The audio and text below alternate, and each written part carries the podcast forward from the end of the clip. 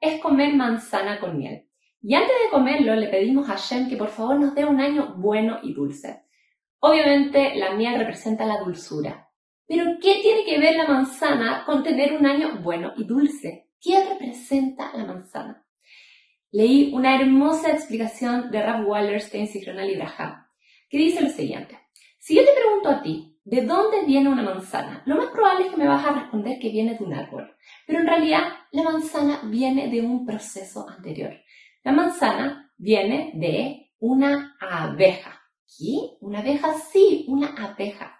No sé si han escuchado alguna vez del proceso de polinización, pero es una cosa maravillosa y consiste en lo siguiente. Viene una abeja a una flor a buscar polen para poder formar miel y luego esta abeja va a otra flor para buscar polen.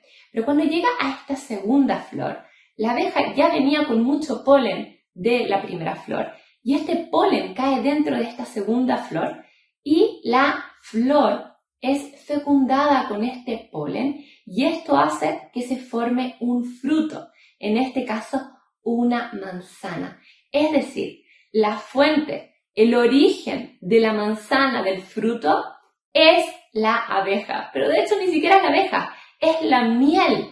Porque la razón por la cual la abeja quería ir a la flor era para hacer miel. Es decir, la miel es el origen de este fruto. Y por eso en Rosh Hashanah nosotros no solamente, es decir, no le ponemos miel arriba de la manzana, sino que la manzana tenemos que untarla en la miel, como diciendo, este es el origen de la manzana. ¿Y qué representa esto? La manzana representa al ser humano y representa los frutos del ser humano, es decir, las cosas que le van a ocurrir al ser humano durante este año. Y muchas veces le pedimos a Hashem que tengamos un año bueno y dulce, que lo que nos ocurra, que los frutos de este año sean buenos y sean dulces. Pero puede ser que Hashem te mande cosas buenas y dulces y tú no lo percibas así y lo percibas como amargo.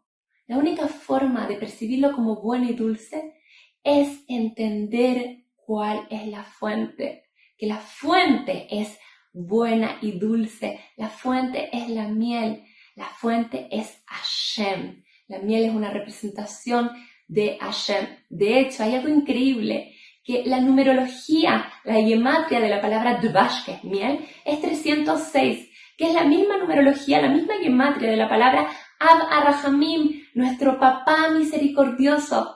Es decir, la fuente es nuestro papá misericordioso, que quiere lo más dulce y lo más bueno para nosotros. Y acá se responde una pregunta muy grande, y es que nuestros sabios dicen que Rosh, Hashanah, es el día más feliz del año. Pero ¿cómo puede ser el día más feliz del año si nos están juzgando? Y es que la pregunta es, ¿quién nos está juzgando? Nos está juzgando Ab nos está juzgando nuestro papá, que es dulce, que es bueno y que quiere lo más dulce y bueno para nosotros. Pero de nosotros depende percibirlo así. Así que espero que este año podamos percibir los frutos, las cosas que nos ocurren como buenas y dulces, porque entendemos que la fuente es buena y dulce. Que tengamos todas un Shana טובה ומתוקה.